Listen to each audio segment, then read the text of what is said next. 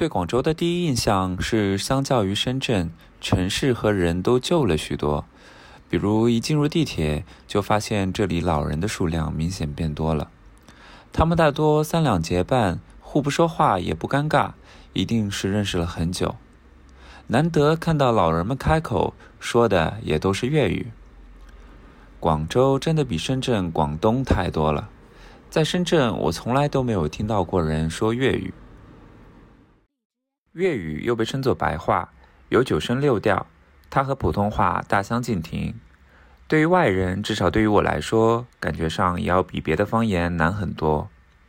粤语和中古汉语的相似度较高，因此用粤语读唐诗宋词也要有韵律一些。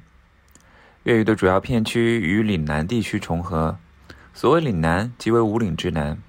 五岭指的是大庾岭、齐天岭、越城岭、蒙珠岭、都庞岭，它们地处广西。湖南、广东、江西四省区的交界处，是长江和珠江的两大流域的分水岭。岭南是个非常古老的名称。苏轼的《惠州一绝》中写道：“罗浮山下四时春，卢橘杨梅次第新。日啖荔枝三百颗，不辞常作岭南人。”自秦朝以来，岭南一直是两广附近一大片区域的代称。话说秦始皇统一六国后，派屠睢率领五十万秦军攻打下岭南，设桂林郡、象郡、南海郡三个郡。桂林郡和象郡都在今天的广西省境内，南海郡就是今天的广东省大部。南海郡的首府设在番禺，而番禺正是广州的古称。所以说，广州确实是一座古老的城市。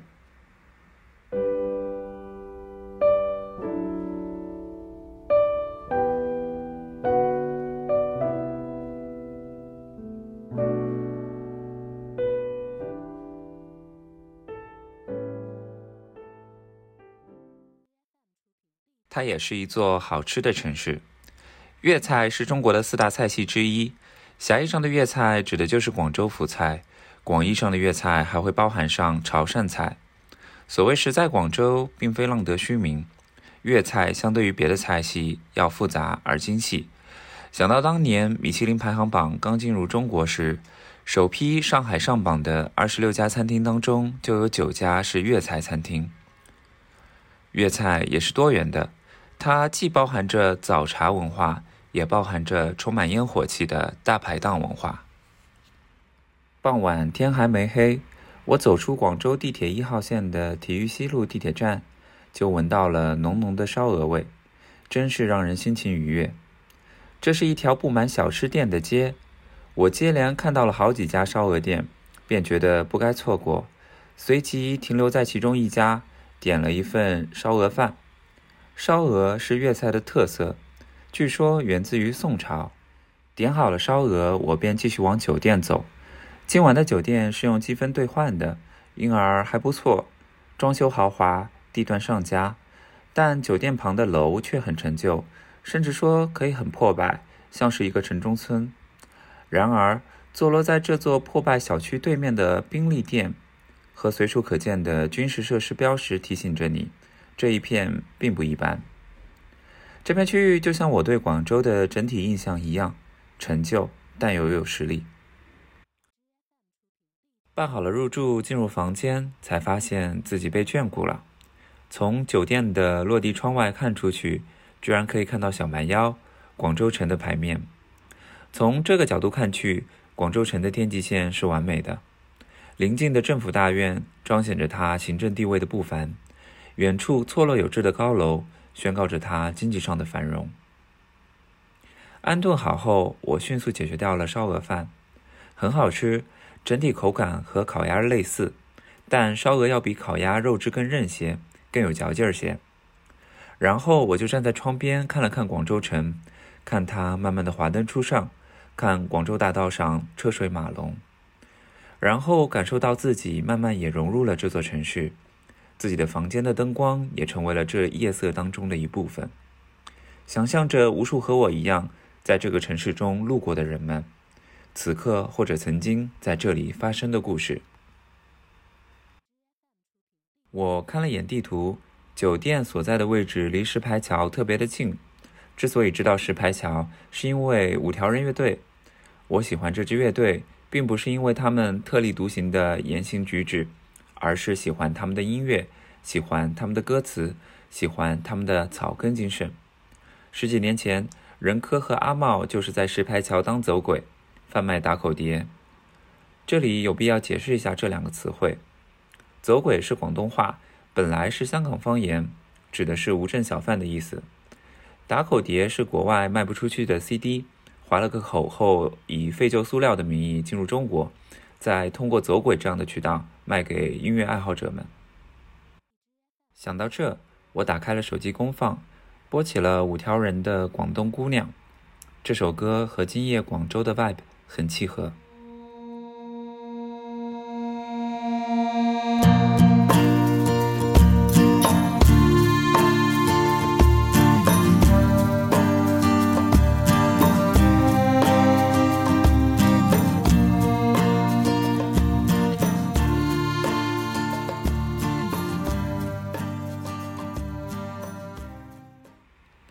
第二天睡到自然醒，出发去南越王宫博物馆。到了以后才发现来错地方了，我到的是南越王博物馆，而不是南越王宫博物馆。西汉南越王博物馆是一九八三年发现的南越国第二代国王赵默的墓，而南越王宫博物馆则是南越国王的王宫御苑的遗迹。问题是，这两个博物馆不仅是名字类似，外观也极其类似。要不是西汉南越王博物馆需要付费才能进入，而王宫博物馆里免费参观的话，我还真没有发现自己来错地方了。也罢，既来之则安之。赵默的墓听上去也很酷，进去看看吧。进门后，首先看到的是滇王、南越王展。在汉朝的南部边疆，存在着不少的地方政权，滇和南越就是其中的代表。滇国是秦汉时期西南夷地区仅次于夜郎的政权。在公元前四世纪晚期，战国时代，楚国向西南方扩张，楚威王派将军庄乔入滇后，建立了滇国。史记将其称为“庄乔入滇”。滇国的统治疆界在现在的云南省境内。他于公元前一零九年投降于汉朝。而南越国则是秦将赵佗利用秦末天下大乱之机，于公元前二零三年在岭南地区建立的地方政权。据讲解员称，赵佗活了一百多岁，这在古代实属罕见。赵佗死后，其后代续任了四代南越王。至公元前一百一十一年，南越国被汉朝所灭。而南越王博物馆就是南越国第二任帝王赵默的墓。馆中展出的滇国文物颇具地方特色，人形青铜雕塑很有如今云南少数民族的风格。他们眉宇间隔很宽，鼻子略显夸张的大，表情看上去也有些错愕。滇国崇拜的动物也与中原地区差异很大。青铜器具中的动物大多是水牛和孔雀。两千年后，这些民族传统还在云南那片土地上绵延地流传着。经久不息。我快速的过了滇国展，就来到了赵默的墓。墓室的外部现在已经用玻璃幕墙装饰的很好看。整个墓不大，面积才不到一百平，小的不像个帝王的墓。墓室仿阳宅形制建造，前部为前室、东耳室、西耳室，后部则为主棺室、东侧室、西侧室和后藏室。全室共有两个石门，前室前一个，主棺室前一个。整个墓里面现在已经是个空穴了，每个游客都可以进去。当时正是清明假期期间，墓下的游客爆满。墓穴的高度很低，成人都得勾着腰走。我匆匆逛了前室、东耳室、西耳室后就出来了。出了墓穴，继续往前走。就到了出土文物主体陈列厅了。去往主体陈列厅的路很好看，设计独特又不失格调。外墙和墓区回廊选用与古墓色调一致的红砂岩作为贴面，使得现代装饰与古墓融为一体。恰当的植物装饰让整个古墓也更显素雅。我还在旁边看到了一个篮球场，想着在这边工作的员工生活一定很滋润。前面说到，赵默的爷爷赵佗是南越国的第一任皇帝，他效仿汉武帝，也称呼自己为南越武帝。而赵默作为第二任皇帝，自然被称作了南越文帝。赵默的墓也被称为南越文王墓。南越文王墓藏得很好，要不是1983年房地产开发商将这座五十几米的小山丘削去了十七米，这座墓可能永远不会被发现。也因为埋得深，这座墓历史上没有被盗过，出土的文物相当丰富。陈列厅珍藏了墓中出土的一千多件文物。历经两千年，保存完好。赵默和他四位夫人的印章都还保留着。赵默在史料上多被称作为赵胡，而他的印玺被发现后，世人才知道他的真名为赵默。赵默四个夫人的印章只有右夫人为金印，其余三个夫人的印章都为鎏金铜印。在三位留有鎏金铜印的夫人当中，其中两个叫左夫人和太夫人。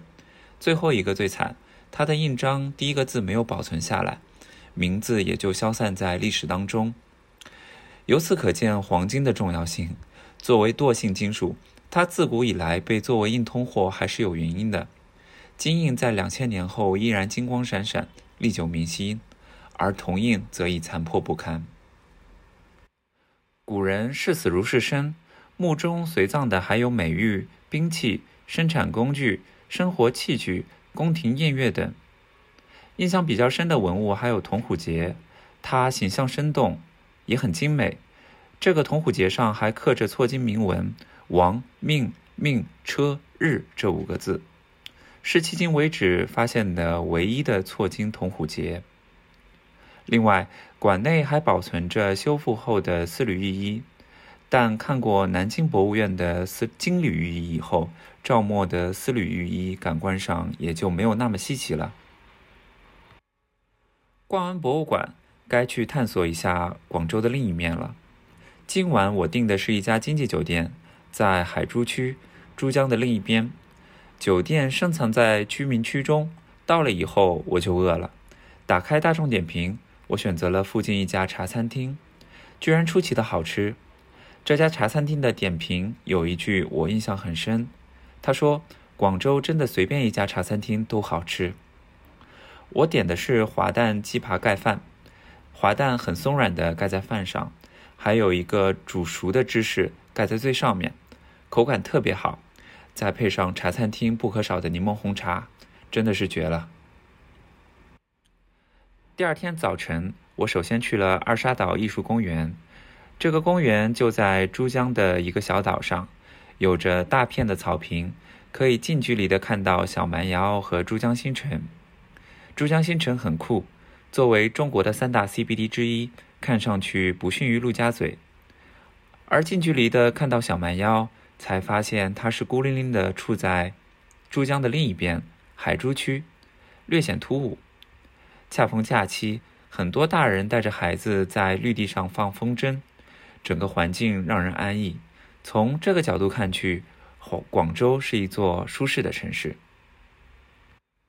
随后我去了广东省博物馆。广东省博物馆坐落于珠江新城腹地，外形霸气，基础设施也一流。可惜展品极其一般，并且商业化严重。虽然博物馆免费，但博物馆最好的位置都是消费店面。更奇怪的是。里面还有一个秘鲁的展览，居然是收费的，票价并不便宜。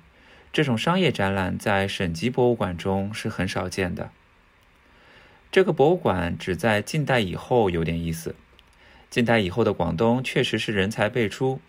逛了博物馆以后才知道，师夷长技以制夷的魏源，太平天国的洪秀全，甲午海战中壮烈牺牲的邓世昌。颇具争议的康有为及其学生梁启超，当然还有民国国父孙中山，数不胜数的近代史上的人物都是广东人。清朝派出的中国第一批一百二十名公费留学美国的学生当中，八十五名是广东人。一八三九年至一八二一年的中国近代史，似乎一大半是由敢拼敢闯的广东人主导的。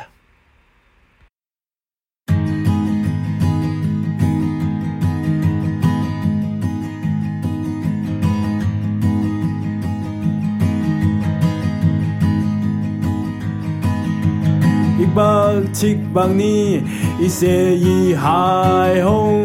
一九三三年，佢死於香港。一九三四年，佢從至非洲。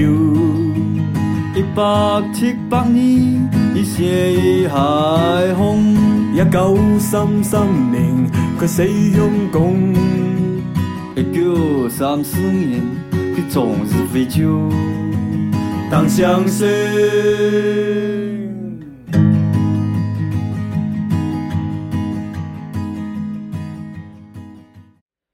至此，我们的广州之行也要结束了。在我心中，广州就是这样一座城市，它像一位历经沧桑的水手，却仍然怀抱着远大的梦想，屹立在珠江边，望向大海。感谢各位收听我们的节目。如果有什么想对我们说的，可以访问我们的网站 never 八四点 com，在粤 radio 板块下面留言，我们都会一一回复。欢迎大家订阅我们的播客节目，我们下期节目再见。